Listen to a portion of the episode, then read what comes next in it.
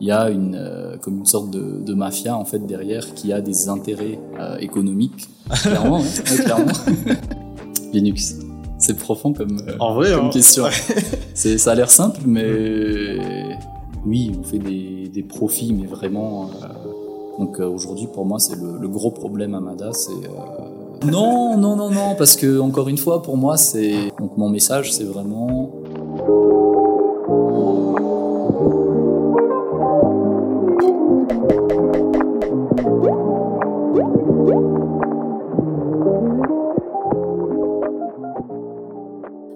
Aujourd'hui, dans Storytown, pour débuter cette euh, quatrième saison, on a le plaisir d'accueillir Mange. Merci d'être là aujourd'hui. Merci de m'accueillir et bienvenue à la maison. Voilà, c'est vrai que bah, petite particularité aujourd'hui, euh, on est effectivement chez toi parce que tu es de passage à Madagascar et en ce moment tu vis actuellement à l'étranger, en Suisse. Mhm.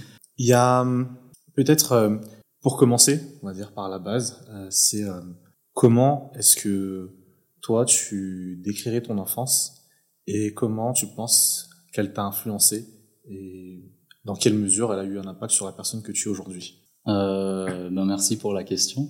Euh, mon enfance, euh, j'ai grandi à Madagascar, du côté de Tiastaf et ensuite euh, vers euh, Euh, j'ai grandi dans une famille, je dirais jusqu'à mes 10 ans, plutôt modeste. Je me rappelle à la maison, on avait quasiment le frigo toujours vide. Et de mes 10 ans jusqu'à mes 17 ans, euh, ben, la famille se portait mieux, puisque mon père avait réussi à, à trouver un job avec une euh, multinationale, euh, et ça se passait plutôt bien. Donc là, on avait, euh, on avait bien suffisamment à la maison. Et euh, à partir de, de mes 17-18 ans, donc au moment où j'allais partir euh, poursuivre mes, mes études à l'étranger, euh, on a eu un, il y a eu des soucis euh, politiques à Madagascar euh, avec, enfin, il y a eu un, un coup d'État et à partir de là, ben tout ce qui était business, marché public, etc. Ben s'est effondré et à partir de là, c'était c'était un peu le chaos. Et, et, je devais partir en Europe à ce moment-là. Euh, donc euh, mes parents m'ont très clairement dit euh, écoute, on a juste l'argent pour t'envoyer là-bas, mais une fois que tu es là-bas, ben, tu te débrouilles. Et, euh, et puis voilà, ben, j'ai fait le choix de, de partir quand même. Et euh, bah, sinon, ben, j'ai grandi dans une famille de, d'entrepreneurs. Mes parents ont, ont, toujours parlé d'entreprise à la maison, donc ça, ça a beaucoup influencé bah, ce que je suis aujourd'hui, je pense, et je leur remercie pour ça. Et, euh, et jusqu'à aujourd'hui, en famille, ben, on fait le business en famille, euh, on parle tout le temps d'entrepreneuriat. Donc, euh, donc voilà l'environnement dans lequel j'ai, grandi. Et tu as fait un choix, je pense, qui est assez intéressant, c'est que tu as, tu n'as pas opté pour la France, alors que généralement, en tout cas dans la grande majorité, les jeunes qui ont l'opportunité de partir, mm. en tout cas, je pense à cette époque-là, priorisaient euh, vachement la France. C'est mm. qu'aujourd'hui, il y a peut-être des gens vont un peu plus peut-être au Canada ou dans d'autres pays, mais à l'époque, je pense que c'est peu commun euh, mm. de choisir euh, la Suisse. C'est quoi euh, l'histoire justement derrière ton arrivée en Suisse et ces premiers moments, ces premières semaines, voire même tes premiers jours là-bas ouais, donc euh, c'est vrai que généralement les, les bacheliers à Mada, euh, quand ils ont les, les, moyens et la chance de partir, ben, ils partent en France. Moi, c'est vrai que j'ai toujours été très intéressé d'abord par la, géopolitique. Donc je connais les, déjà l'histoire, mais encore l'actuel entre la France et Madagascar. Et pour moi, euh, je je peux pas aller en France en fait parce que je sais que la France n'est pas innocente dans la situation en Madagascar, même si euh, notre avenir nous appartient. Euh, donc euh, pour moi, c'était hors de question d'aller en France. Après, c'est vrai qu'économiquement, la Suisse est, est, beaucoup plus intéressante que, que la France. Euh, on peut parler de, de salaire minimum. Hein. en France, aujourd'hui, je crois que le SMIC, il est à 1400 euros. En Suisse, il n'y a pas vraiment de SMIC, mais euh, on va dire pour une caissière dans un supermarché, elle va toucher facilement 3500, 4000. Bon, après, le, le coût de la vie est très différent, mais si, si on fait bien les choses, si on arrive bien à gérer ses, ses dépenses, on peut, on peut bien mettre de côté quand même. Et après, socialement aussi, euh, c'est vrai que je, je suis, pas très aligné avec la France euh, sur le, euh, par exemple, le principe de la laïcité. Je pense que le, le parler de, de foi et, et euh, fait partie de l'humain en fait.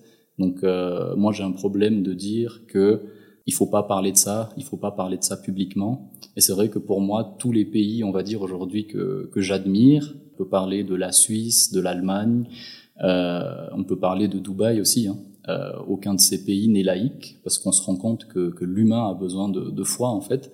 Et euh, c'est ce que j'ai beaucoup apprécié euh, en Suisse. Dès qu'on ouvre la mmh. Constitution en Suisse, c'est marqué euh, au nom de Dieu Tout-Puissant. Et euh, ça me parle en fait, qui est la foi, l'économie, il y a une paix sociale parce que tout le monde a suffisamment. Et euh, je pense pas que la paix sociale euh, se gagne en fait en interdisant aux gens de pratiquer leur foi, leur religion ou ou, ou ce genre de choses. Quoi. Et quand toi tu arrives en Suisse, comme tu as, as de la famille, tu as des amis une fois sur place? Une fois sur place, en fait, euh, c'est une tante à moi que je connaissais pas du tout, qui était euh, de passage à, à Madagascar donc euh, qui est une cousine de ma mère. Apparemment, c'était ça, et euh, qui m'a dit euh, ah mais j'ai entendu que tu étais assez sérieux à l'école. si tu veux faire tes études, ben viens chez moi. Donc je suis venu chez elle.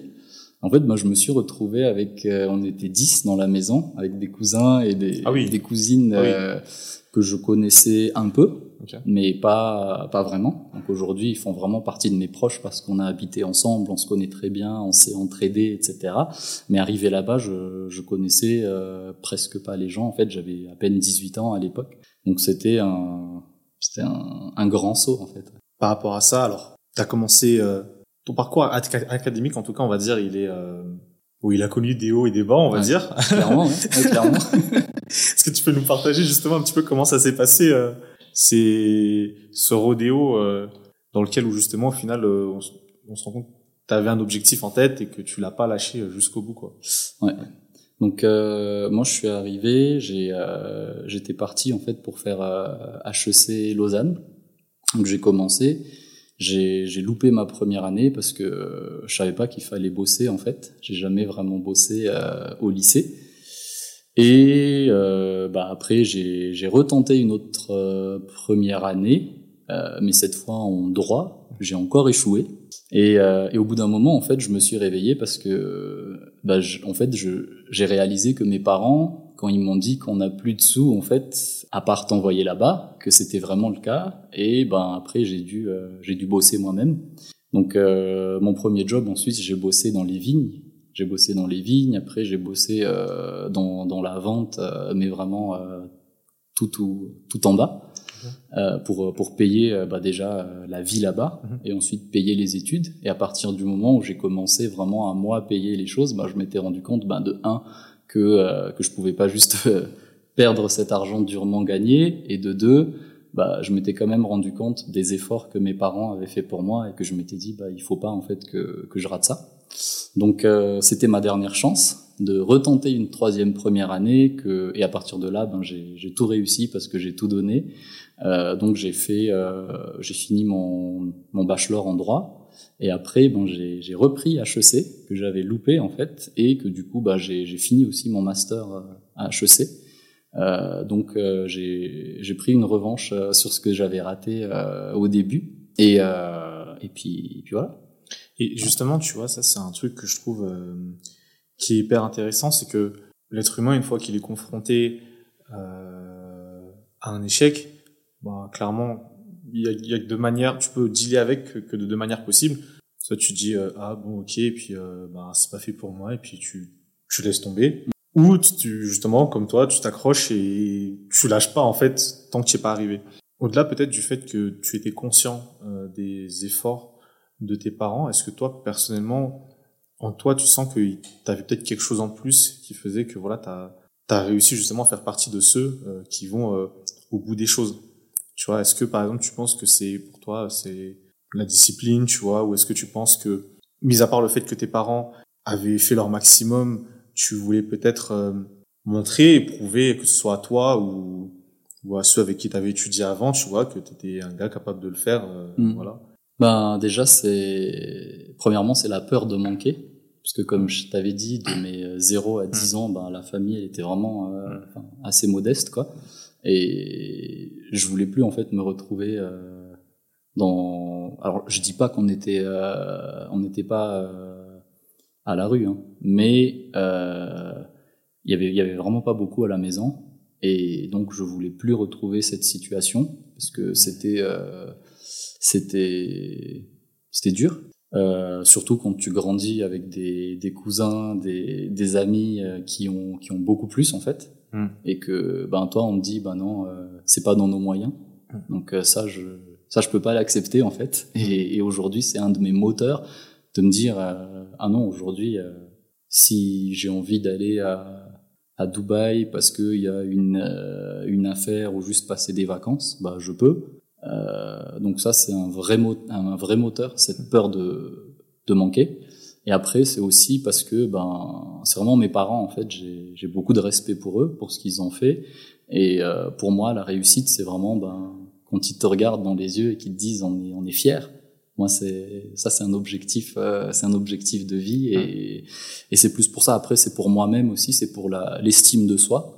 Parce que quand tu es là tu fais pas grand-chose on te demande mais qu'est-ce que tu fais? Tu sais pas trop quoi dire euh, t'as pas de projet euh, et c'est pour euh, pour pouvoir se regarder dans la glace et avec les épaules bien droites Mm. tu sais où tu vas tu sais ce que tu vas faire et euh, je dirais que c'est ces trois choses À un moment, je- tout à l'heure, tu parlais de, de la foi. Mm. Est-ce que pendant cette période-là, tu tu t'accrochais à ta foi justement, ou est-ce que bon, c'est la foi est peut-être venue, on va dire, euh, un petit peu plus tard euh, dans ton parcours de vie? Euh, non, la foi, c'est vraiment un de mes, c'est mon pilier de vie en fait. Parce que quand je suis parti de Madagascar, moi j'ai grandi dans une famille protestante avec mes parents qui ont pas mal de, de responsabilités à l'église, etc. Et c'est vrai que c'était plus en mode religion, c'était plus, c'est une organisation en fait. Je dis pas qu'il n'y a pas la foi, mais je dis que c'est très carré, c'est très organisation, etc. Et quand je suis arrivé euh, en Suisse, j'étais vraiment en galère et tout. Bah là, euh, tu recherches au fond de toi en fait. Et t'es plus dans la religion. Moi aujourd'hui, je suis plus du tout dans la religion. Je suis vraiment dans la dans la foi euh, chrétienne. Et c'est très important en fait de se recentrer sur la foi et pas les, les manières ou la, la religion. Et aujourd'hui, pour moi, c'est vraiment une force, comme je disais tout à l'heure. Pour moi, aujourd'hui, c'est pas possible de vivre dans un pays euh, laïque. Mm. Euh, pour moi, la foi, c'est vraiment au centre de, de l'humain et, euh, et de pouvoir pratiquer ça en toute liberté, au vu et, et au su de, de tous.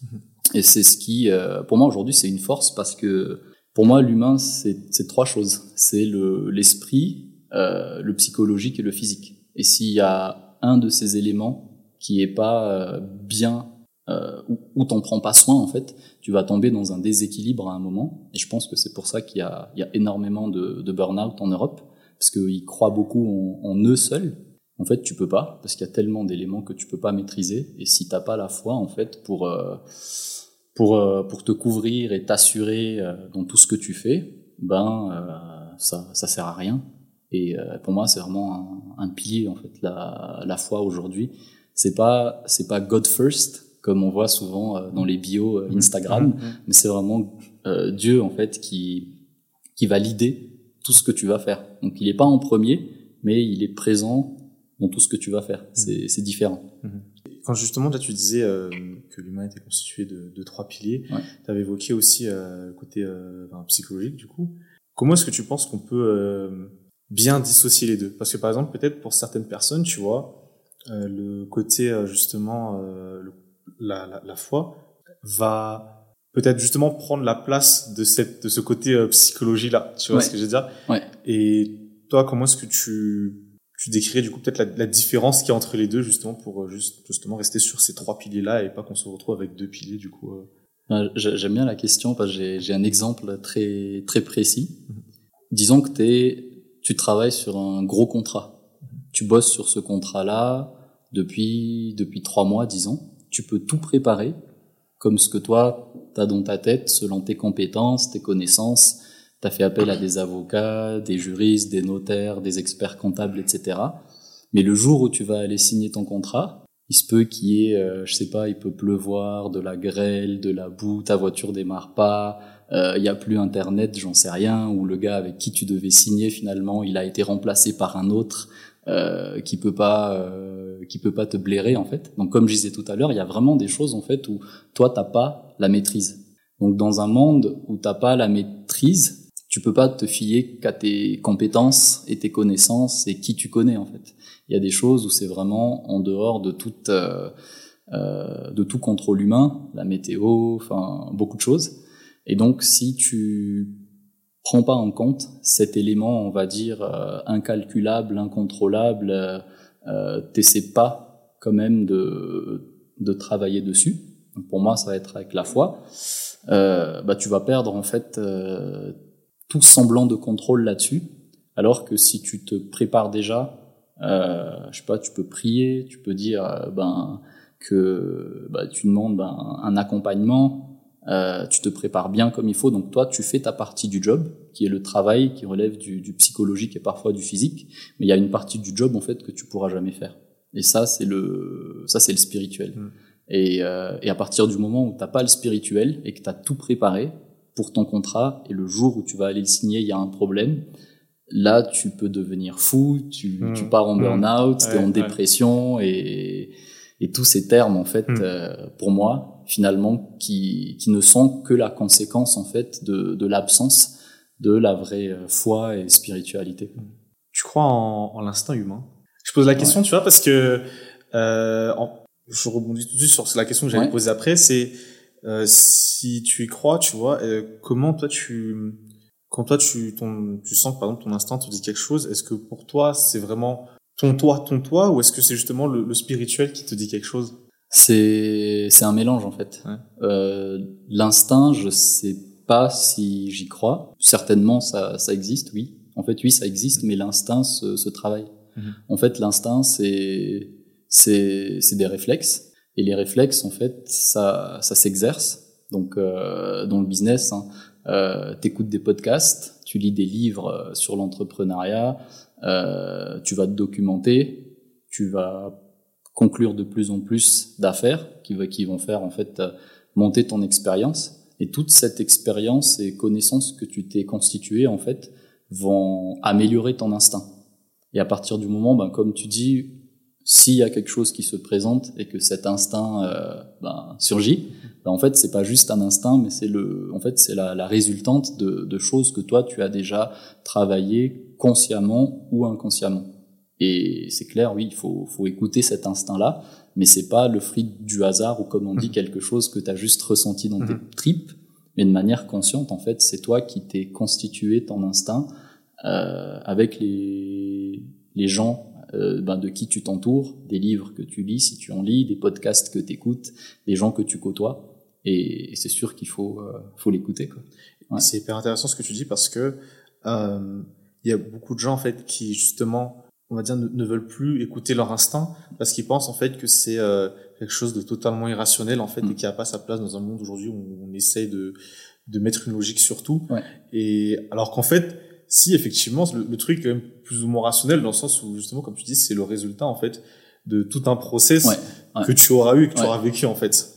Là, on a, euh... j'aurais quelques questions à te poser. Alors, je te donnerai le choix entre deux choses. Ok. Et tu devras choisir euh, donc euh, l'une des deux options. Et ensuite, euh, on a recueilli donc euh, trois questions euh, de, de la communauté euh, que je te poserai. Les personnes ne savaient pas que du coup euh, tu serais euh, le destinataire de ces questions-là. Est-ce que tu sais ce qu'on a en commun? L'amour pour Madagascar. Comme toi, on veut voir notre pays se développer. C'est d'ailleurs pour ça qu'on a créé Storytown pour inspirer et encourager les Malagas à s'accomplir. C'est grâce à ton soutien que notre impact grandit. Alors abonne-toi, laisse 5 étoiles si tu penses qu'on les mérite, et surtout, partage.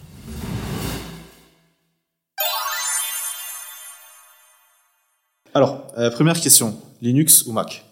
Linux. X ou Threads? Ex ou? Le Threads, c'est le truc de Instagram là qui Hmm. qui s'inspire de. Je peux, franchement, je peux pas choisir parce que là, je me sens dépassé par tout ça. Donc, euh, j'ai jamais testé. En fait, c'est c'est l'âge. Action ou réflexion? Action, action. Slow life ou fast life? Fast life. Steve Jobs ou Elon Musk? Elon Musk. Le désert ou la plage? La plage. Porsche ou Ferrari? Porsche. Pastis ou Moufgassi? Mouvgas. Ok, ok, ok, intéressant, intéressant. Alors là, c'est la première question du coup euh, qui vient euh, de la communauté. Dans la vie, est-ce que ça va? C'est profond comme, euh, En vrai, comme hein. question. c'est, ça a l'air simple, mais, mais c'est compliqué. Bah, bah, on a eu la chance d'en, d'en discuter. Hein. Euh, la vie de, d'entrepreneur, c'est, c'est pas une vie de repos, mais c'est une vie qu'on a choisie. Et euh, bah, vu qu'on a eu le, la chance ou l'opportunité de la choisir, ben ouais, ça, ça va. D'ailleurs, c'est vrai que pour euh, la petite euh, anecdote, en fait, c'est euh, j'avais fait une publication sur LinkedIn Ouais. euh, où j'étais donc euh, en voyage de noces avec ma femme et où je disais que bon voilà, j'avais du mal à me déconnecter de, de la vie d'entrepreneur. Ouais. Et c'est suite à ça en fait que tu m'as envoyé un message sur Instagram du coup et qu'on a commencé à échanger en fait pour euh, me dire, enfin déjà tu m'as encouragé euh, suite à, à mon post et que tu m'as partagé un petit peu le fait que ben, toi aussi euh, à un moment euh, tu as dit à, à ta femme que bon voilà, euh, écoute, euh, j'ai choisi cette vie d'entrepreneur, ça va pas être simple tous les jours, mais euh, voilà. ok ok. Euh, alors deuxième question, les riches sont-ils coupés de la réalité? Ça dépend de ce qu'on entend par riche. Mhm. Euh, si on parle, euh, enfin pour moi, être riche, c'est savoir qu'on a assez. Mhm. Donc euh, c'est de pas toujours euh, vouloir plus, Mhm. parce que sinon tu seras jamais riche. Euh, tu courras toujours après euh, après l'argent. Après les gens qui ont beaucoup beaucoup beaucoup beaucoup beaucoup d'argent, euh, là ça dépend aussi. Je connais des gens qui sont vraiment très fortunés. Ils ont du mal à, à sortir euh, 25 milliards par exemple. Mhm. Euh, donc eux, ils sont pas pas du tout coupés de la réalité, Mhm. mais eux, c'est les gens qui ont qui ont travaillé pour en arriver là. Et par contre, ceux qui sont riches parce que ils ont fait des détournements de fonds, parce qu'ils ont volé euh, ou juste euh, héritage, euh, eux, ils peuvent avoir en fait des, des habitudes de vie euh, qui vont en fait euh, faire en sorte qu'ils sont complètement euh, décalés de la réalité parce qu'ils savent pas c'est quoi c'est quoi aller chercher ton pain quotidien. Donc Hmm. oui, ce genre de riches, ils peuvent être déconnectés de la réalité. ouais. C'était pas dans les questions, mais du coup, se- en se basant sur ta définition, tu te considères riche aujourd'hui Oui, je aujourd'hui j'ai j'ai j'ai ce qu'il faut. J'ai un Mm. toit, j'ai j'ai un travail, je, je mange à ma faim, Mm. euh, je profite avec euh, avec ma famille. Euh, j'ai pas aujourd'hui, euh, je veux dire, j'ai j'ai plus d'ambition en fait forcément matérielle. Mm. J'ai des ambitions euh, idéologiques, euh, des ambitions sociales. Ça, ça me ça me tient vraiment à cœur. Euh, et euh, et des, des des ambitions de d'aider les, les entrepreneurs aussi. Euh, et puis, puis voilà. Dernière question, euh, ton leitmotiv au quotidien C'est euh, c'est de de plus devoir regarder justement le côté matériel pour faire vraiment euh, ce qui m'intéresse, à savoir le côté, ben, comme je disais, hein, social, euh, idéologique, euh, peut-être euh, politique. Mhm. Euh, donc euh, donc euh, donc c'est ça. Qu'est-ce que tu aimerais faire dans le social?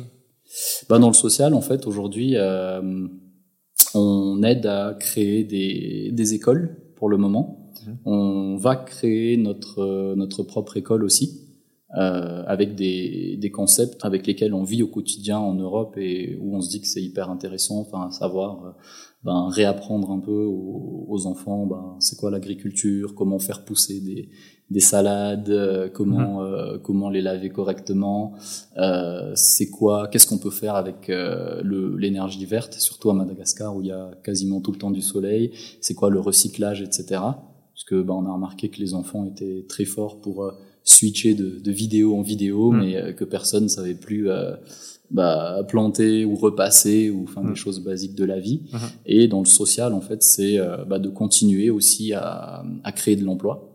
Comme je t'avais dit, hein, nos entreprises à Madagascar, euh, oui, on fait des, des profits, mais vraiment euh, légers par rapport à la, à la force de travail qu'on y met, mais c'est parce qu'on se dit que bah, en, créant de l'emploi, bah, derrière cette personne en fait que tu embauches, il y a peut-être 5 six personnes derrière qui vivent avec ce salaire. Et ça c'est vraiment un, une grosse satisfaction. euh, parce que ces gens-là ne peuvent compter finalement que euh, que sur ça. Donc euh, ça c'est vraiment un, une grosse motivation en fait mmh. de de voir le nombre de, de collaborateurs qui qui s'agrandit non pas par par ego en disant ah bah moi j'emploie une centaine mmh. de personnes ou quoi mais parce que derrière tu sais que tu nourris des, des, femmes et des hommes et des enfants, etc. Et que ben, même ces gens, hein, ils évoluent dans leur vie après, ils passent leur permis de conduire, ils ont des diplômes, etc., etc. Ils partent de chez toi pour une vie, euh, pour une vie meilleure, ou tout simplement ils, euh, ils ont des, des, promotions chez toi en fait. Et ça, c'est assez ouf. Alors moi, il y a un truc euh, qui, on va dire, un, un, aspect de ta vie qui m'a quand même beaucoup marqué. c'est et ça, on n'en voit pas beaucoup c'est que tu as monté une boîte que tu as revendue. Une boîte à l'étranger, plus de ça. Mais avant d'en arriver là, euh, avant qu'on en discute euh, un, petit peu plus, je voulais te demander si tu pouvais nous dire, une fois que c'est bon, euh, tu as eu euh, les diplômes que tu cherchais et tout ça, comment s'est passée ton intégration dans le monde du travail euh, en Suisse? Bah, Moi, comme je t'ai dit, bah, depuis que j'étais en première année. Euh, j'ai dû financer ma, ma vie et mes études en Suisse. Mm.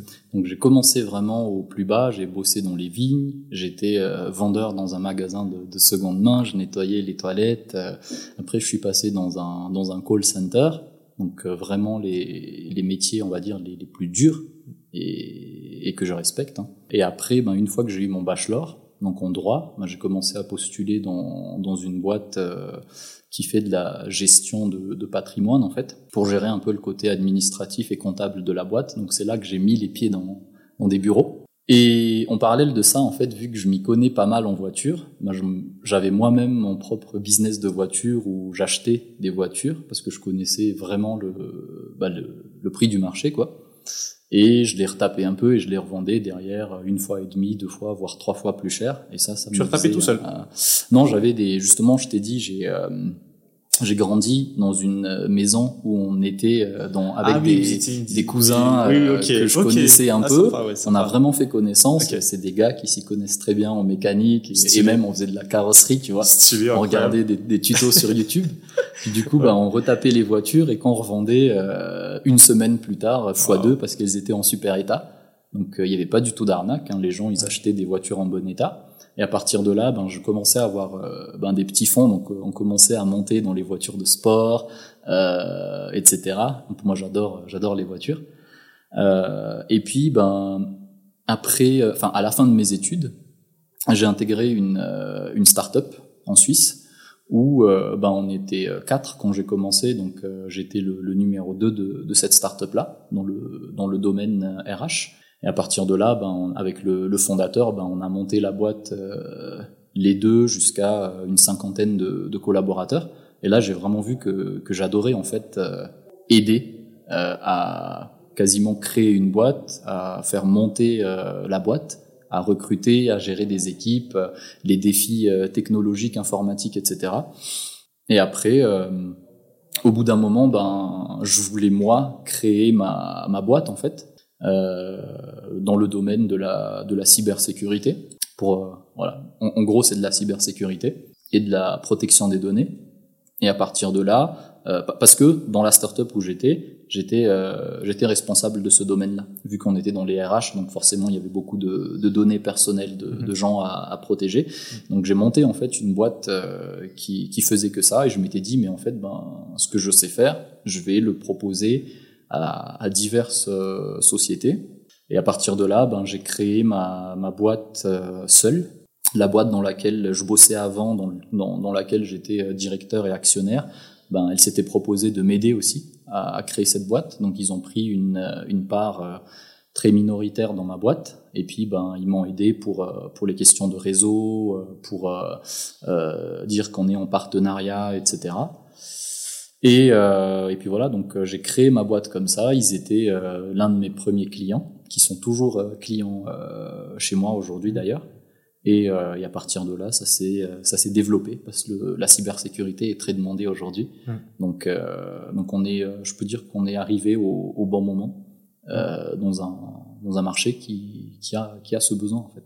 Alors c'est que c'est en fait le principe de time to market qui en fait consiste à arriver, comme tu disais, au bon moment en fait sur un marché. Si tu arrives trop tôt, bah forcément, euh, soit il te faut de la trésor pour tenir jusqu'à ce que le moment soit opportun, mm. bah, soit tu meurs avant, ou soit bah, tu es en retard sur le marché.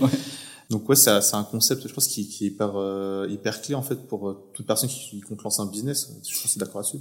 Ouais, clairement. C'est c'est le concept en fait qui va faire que que ton entreprise réussit ou pas.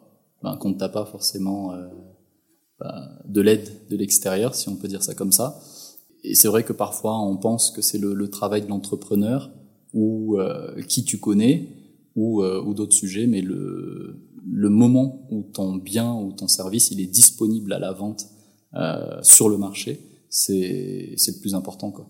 Je me demande, mais dans l'écosystème euh, de l'entrepreneuriat à Madagascar, il y a euh, un terme justement peut-être qu'on qu'on entend souvent.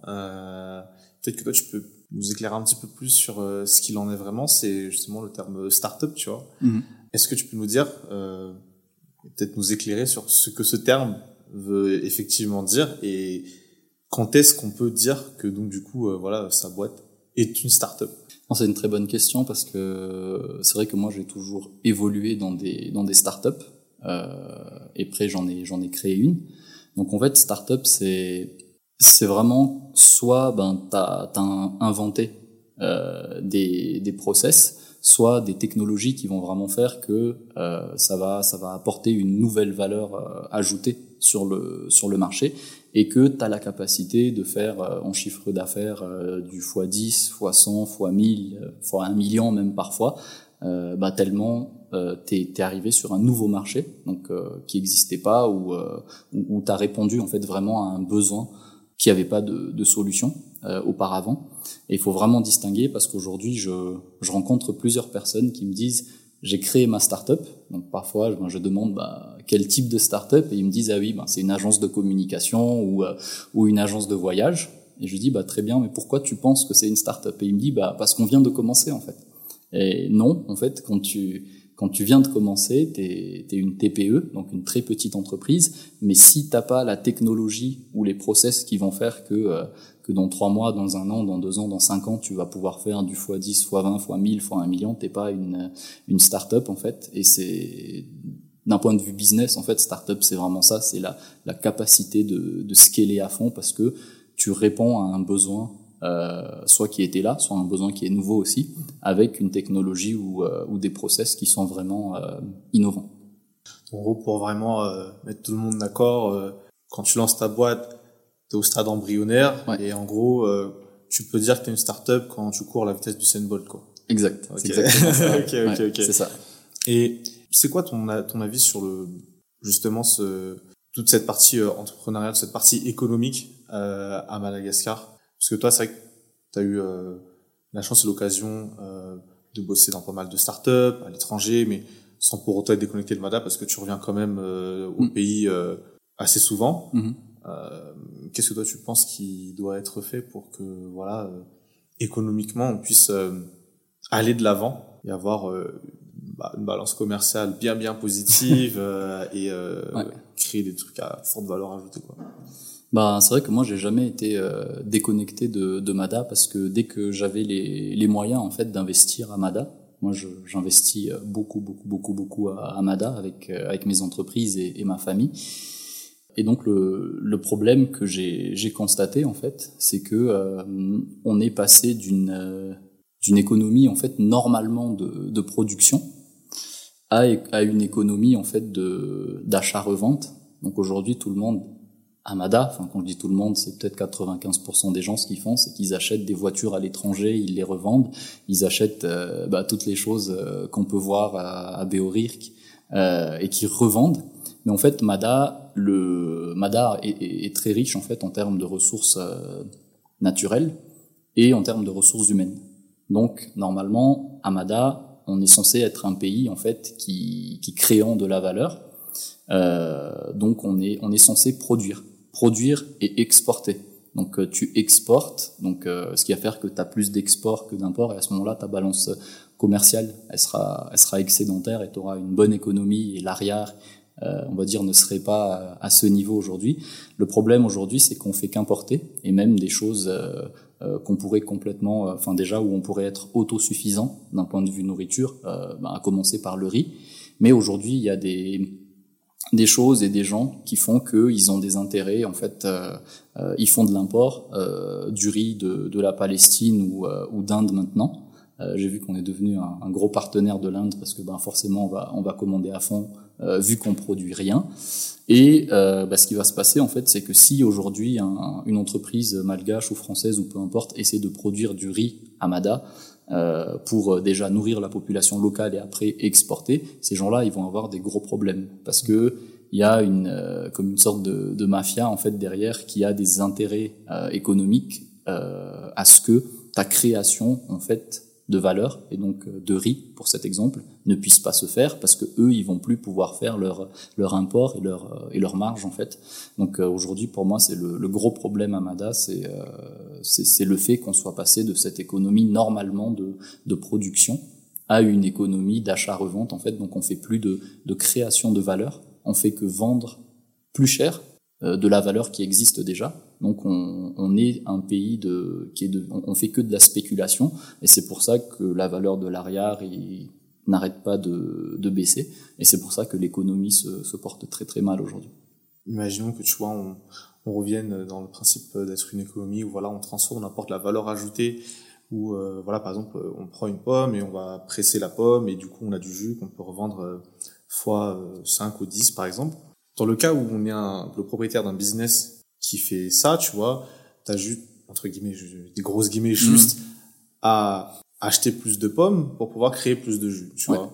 Et du coup, forcément, ton chiffre euh, va augmenter en conséquence. Par exemple, euh, toi comme moi, on est dans le service, tu vois, euh, on, dans, et dans les offres qu'on propose, il y a aussi une partie euh, conseil. Mm-hmm.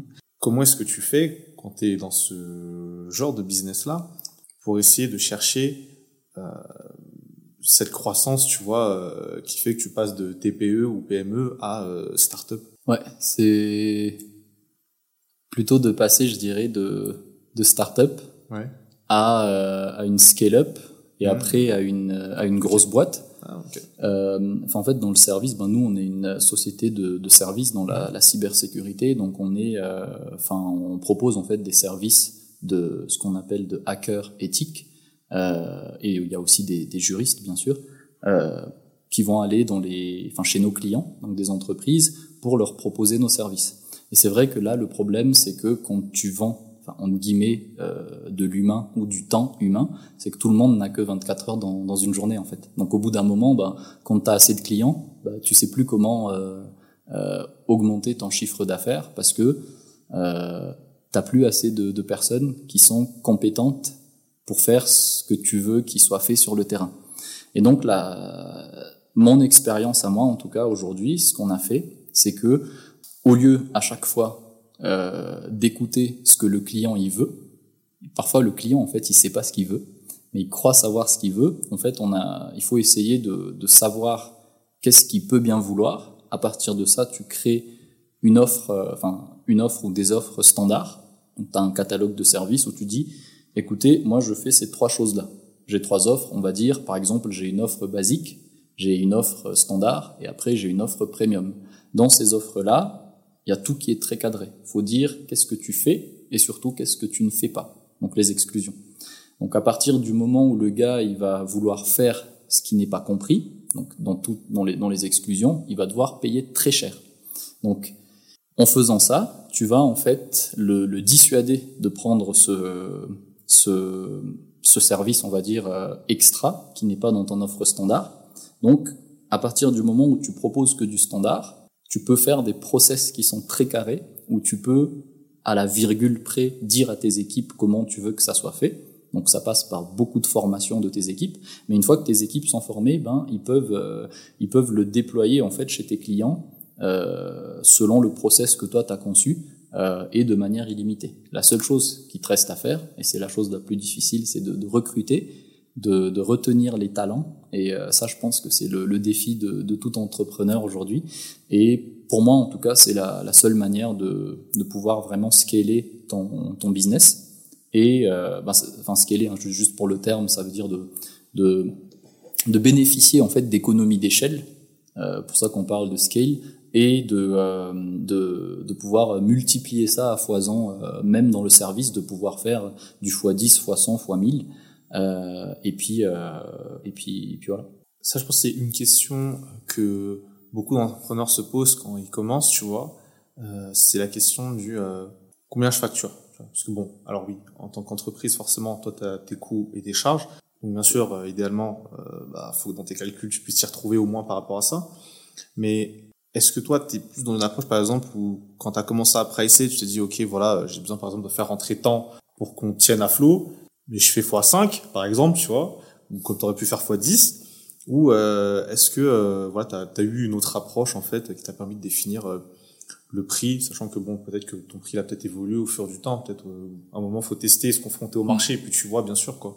Euh, ben, moi, pour être tout à fait honnête, ce que j'ai fait, c'est de regarder les prix des concurrents. Okay et je me suis mis à 20% euh, en dessous okay. parce que on n'avait pas l'expérience, -hmm. on n'avait pas le, le, le, portefeuille de clients euh, qui justifiait qu'on avait les mêmes prix que les -hmm. concurrents.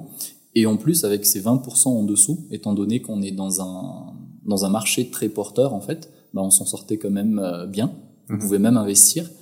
Euh, et au fur et à mesure où on a commencé à avoir des clients, des gros clients, euh, bah ils se demandaient quand même, mais comment vous faites pour, euh, pour être à 20% moins cher que les autres alors que mhm. vous êtes, euh, vous suivez vraiment euh, de très près ce que vous faites, etc.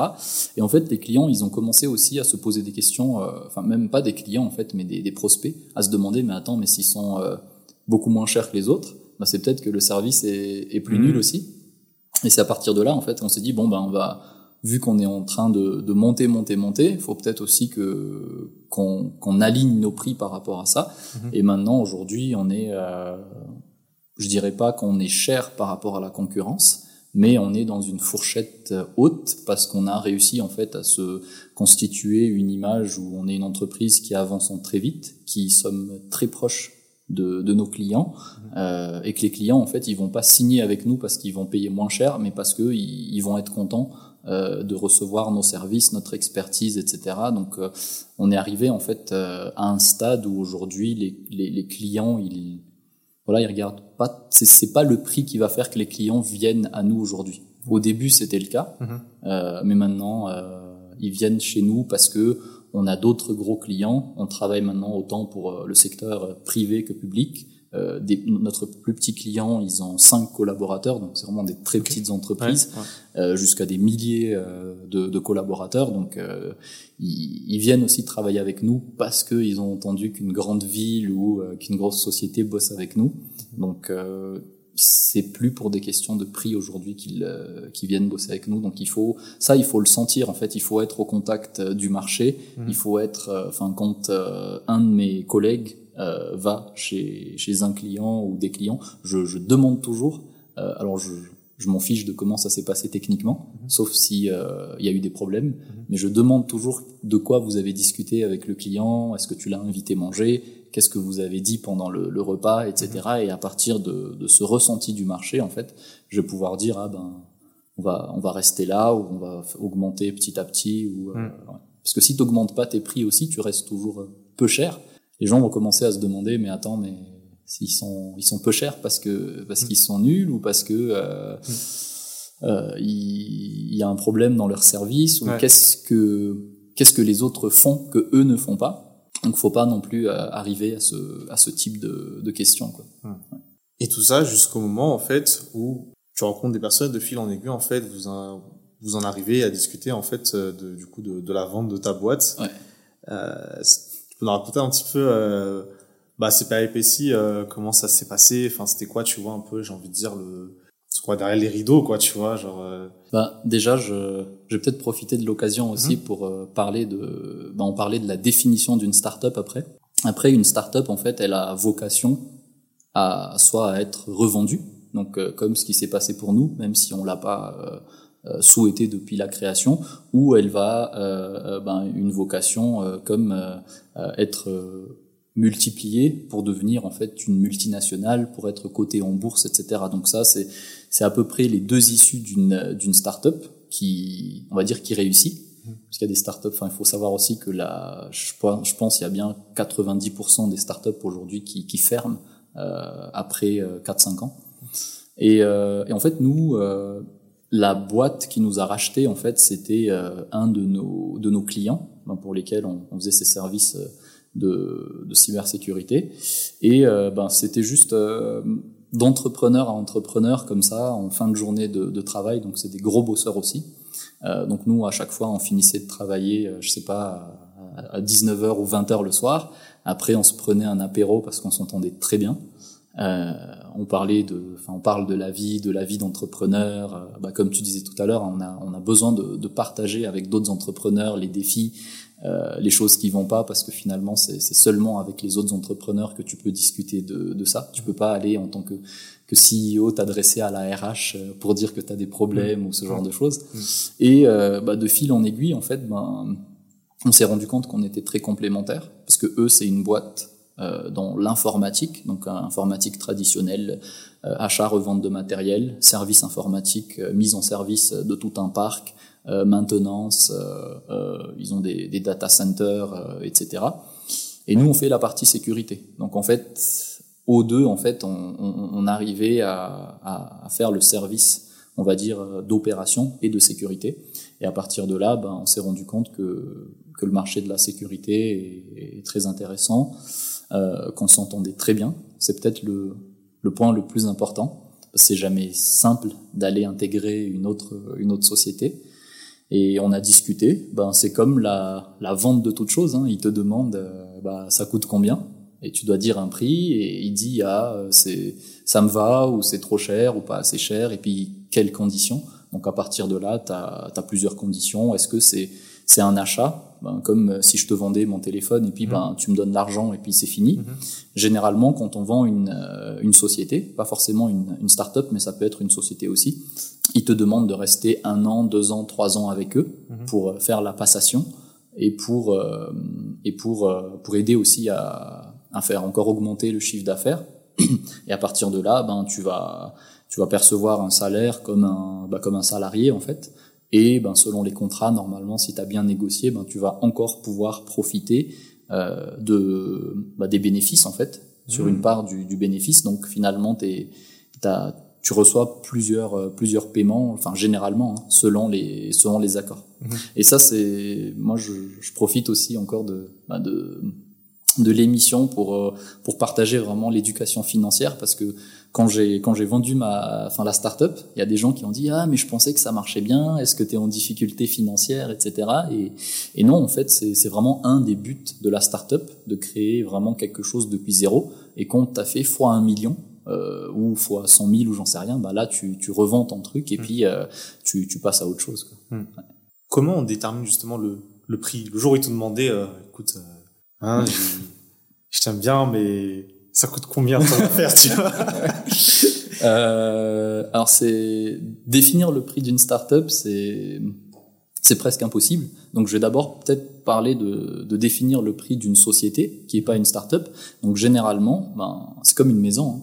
Euh, quand tu vas vendre ta maison, ben, tu vas vendre, euh, tu regardes le, le prix du marché dans lequel tu es après, tu vas regarder ben, quel bien mobilier et immobilier tu as dedans, si éventuellement tu as des brevets, euh, si tu as des licences, etc. Et tu additionnes en fait et tu vas arriver au prix de vente euh, de ta société. Mmh. Euh, généralement, dans une startup, il y a des il y a des startups en fait qui se vendent alors même qu'elles ont jamais rien vendu à aucun client. Mais la boîte qui te rachète veut acheter ton ton idée en fait euh, et les process que tu as déjà créés. Peut-être que tu as fait des, euh, des, euh, des proof of concept, c'est-à-dire que tu as, créé des modèles donc, que tu peux montrer qui fonctionnent en mode démo, mais tu jamais rien vendu à aucun client, et là tu peux déjà la vendre si tu trouves un acheteur. Et donc c'est très difficile, enfin généralement dans une startup, ce qui se fait, si tu as déjà vendu, tu as déjà des clients, on va prendre ton chiffre d'affaires, on va prendre euh, enfin ton chiffre d'affaires généralement et on va le multiplier selon le domaine dans lequel tu es. Euh, ça peut être euh, chiffre d'affaires x 3, x 10, x 1000, x 1 million. Il y a vraiment aucune règle, c'est sans limite. Et là, c'est à toi de négocier, comme quand tu vas aller acheter, euh, je sais pas, tes habits au marché à Mamas, en fait. Bah, tu vas négocier avec la vendeuse de combien ça coûte. Le prix, en fait, c'est finalement le prix d'une euh, d'une startup, comme le prix de toute chose, c'est le prix que l'acheteur est, est prêt à te payer. Et c'est à toi de construire tes arguments en disant oui, mais on est vraiment dans un marché euh, de niche aujourd'hui, on est vraiment dans un domaine porteur, etc., etc. Et à partir de là, ben, ça va être le fruit de, de discussions en fait. Et tu vas retomber euh, sur un prix où vous allez être d'accord, si c'est le cas. Et à partir de là, ben, on appelle les avocats, les notaires, mmh. etc., les experts comptables et tu vas signer ton contrat et, et puis voilà.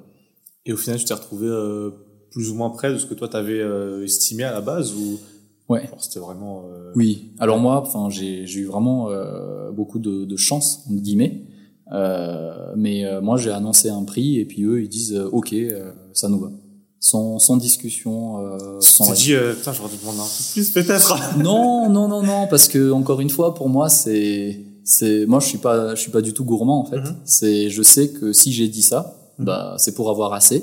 Mhm. Et je suis pas du tout en mode euh, ah mais j'aurais pu négocier 10% en plus ou 20%. C'est non j'ai dit ça donc c'est le prix qui me convient. Euh, et, et après enfin pour moi entreprendre l'argent c'est cool. Mais il y a, y a, beaucoup d'autres choses. Il y a euh, aimer travailler avec les personnes avec qui tu travailles. Il y a euh, ben, le fait d'avoir créé une boîte de zéro et de la voir encore qu'elle va faire, euh, je sais pas, du foisson ou, ou autre. Ça, c'est c'est ce qui me motive plus en fait, au-delà de l'argent qui est qui est important. Mais il y a y a vraiment pas que ça en fait. Donc j'ai pas du tout regretté. Hmm.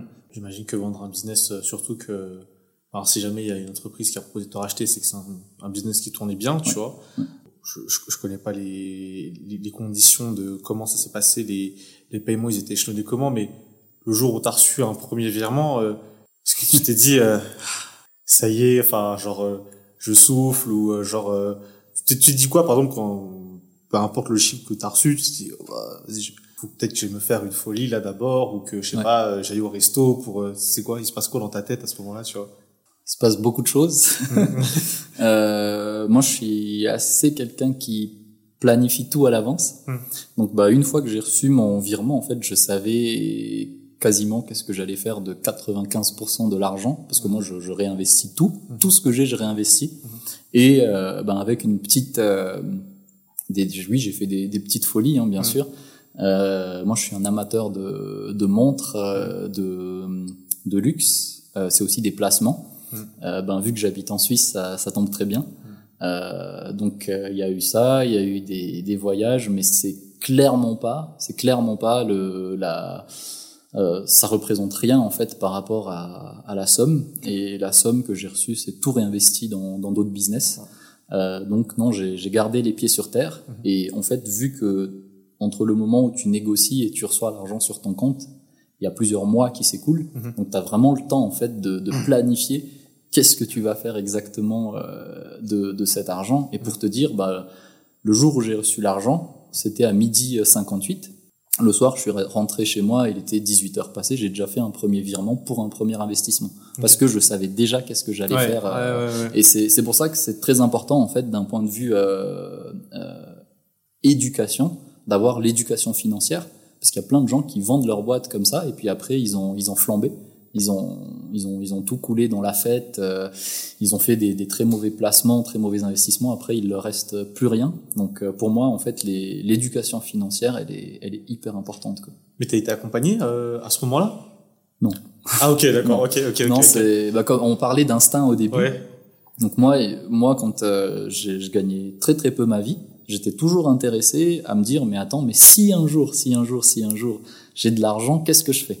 Bah déjà comment avoir de l'argent euh, quand euh, tu échanges ton temps contre de l'argent. Donc comment faire en sorte aussi d'avoir des revenus qui dépendent pas que de ton temps.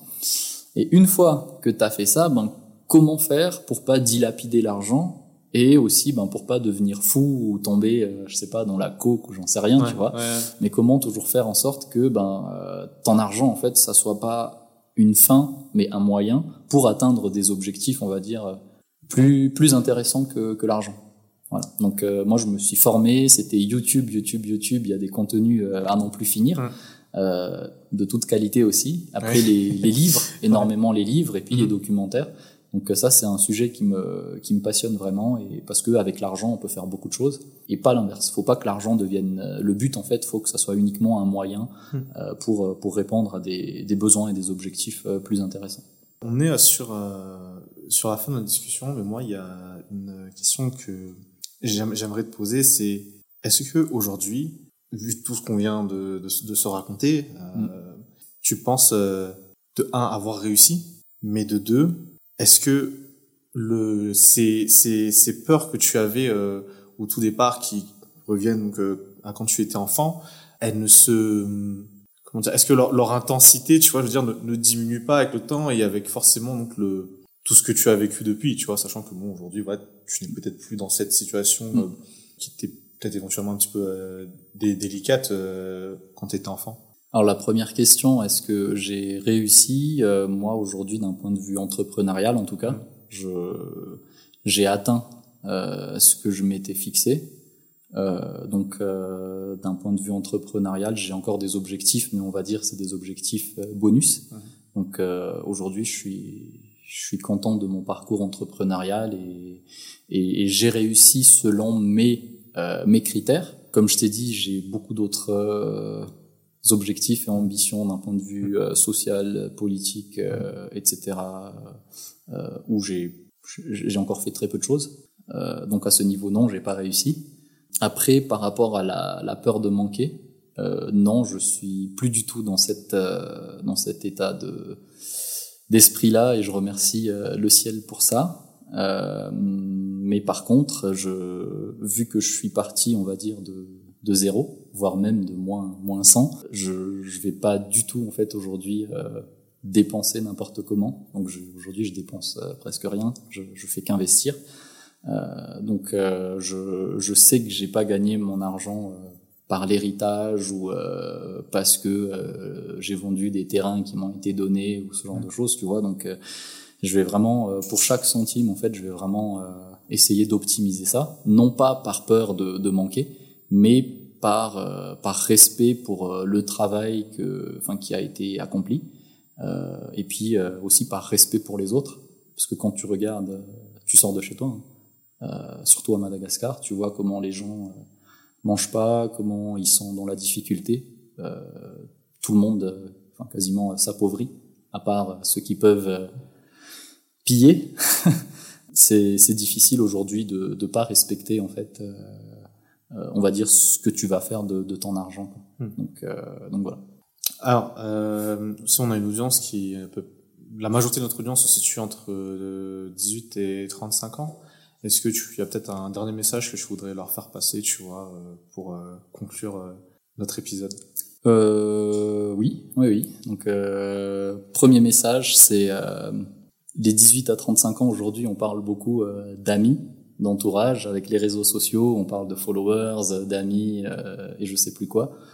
tu parlais des canaux aujourd'hui, threads, etc. Mm. Aujourd'hui, c'est une chance, mais c'est un gros piège aussi donc euh, pour moi, le, vraiment mon conseil, c'est euh, entourez-vous de, de gens en fait euh, qui ont réussi des choses que vous avez envie de réussir. Donc vous trouverez peut-être pas des, des gens qui ont tout réussi dans tous les domaines où vous voulez réussir, mais je sais pas si vous avez la possibilité de, de, côtoyer des gens, je sais pas, qui ont réussi dans, dans l'entrepreneuriat, ben, entourez-vous d'entrepreneurs qui ont réussi dans ce domaine-là et là, je fais quand même la distinction parce que sur Instagram, aujourd'hui, on voit beaucoup de, de pages de, entre guillemets, de société, mais en fait, c'est plus euh, des, euh, euh, c'est plus des hobbies en fait. Donc c'est plus du divertissement. Donc je vois beaucoup de pages qui disent on est une société, etc. Mais en fait, j'apprends derrière que c'est c'est pas vraiment des sociétés parce que voilà, ben quand il y a des émissions, ben ils louent des, des locaux en fait qui leur appartiennent pas pour faire mmh. croire que que c'est leur société, etc. Donc il faut vraiment faire attention. Aujourd'hui, ben, quand vous voyez des entrepreneurs, ben, déjà, est-ce que c'est des vrais entrepreneurs? Donc est-ce que c'est des gens qui vivent de ça? Est-ce que c'est des gens qui font vivre d'autres personnes de ça? Et à partir du moment où euh, vous arrivez à avoir des relations avec ce genre de personnes, ben, restez bien avec eux. Et si c'est pas le cas, ben écoutez des podcasts, lisez des livres, regardez des documentaires, rentrez petit à petit dans des groupes d'intérêt avec des entrepreneurs et à partir de là, vous allez pouvoir vous constituer votre réseau. Donc mon message, c'est vraiment entourez-vous de personnes qui ont réussi des choses que vous voulez réussir et n'écoutez pas juste des gens qui ont des avis parce qu'un avis tout le monde en a un. Mmh. et c'est un des gros pièges des réseaux sociaux où tout le monde peut commenter ce qu'il veut. Donc euh, c'est vraiment en fait de c'est la, la preuve par euh, par l'exemple. Et euh, et puis sinon l'autre chose c'est faut se lancer. C'est euh, tu, tu, posais la question tout à l'heure action ou réaction. Mmh. et aujourd'hui faut faut être dans l'action quoi. Faut être dans mmh. l'action même si t'es pas prêt même si ton produit il est pas il est pas top même si ton service il est pas rodé ben, lance-toi en fait et t'apprendras euh, sur le sur la route, euh, soit gentiment, soit très méchamment. Mmh. Mais le plus important, c'est de, de, se lancer et puis euh, de, de, de, se faire ses propres expériences et pas être dans la réflexion à chaque fois pour finalement ne rien faire.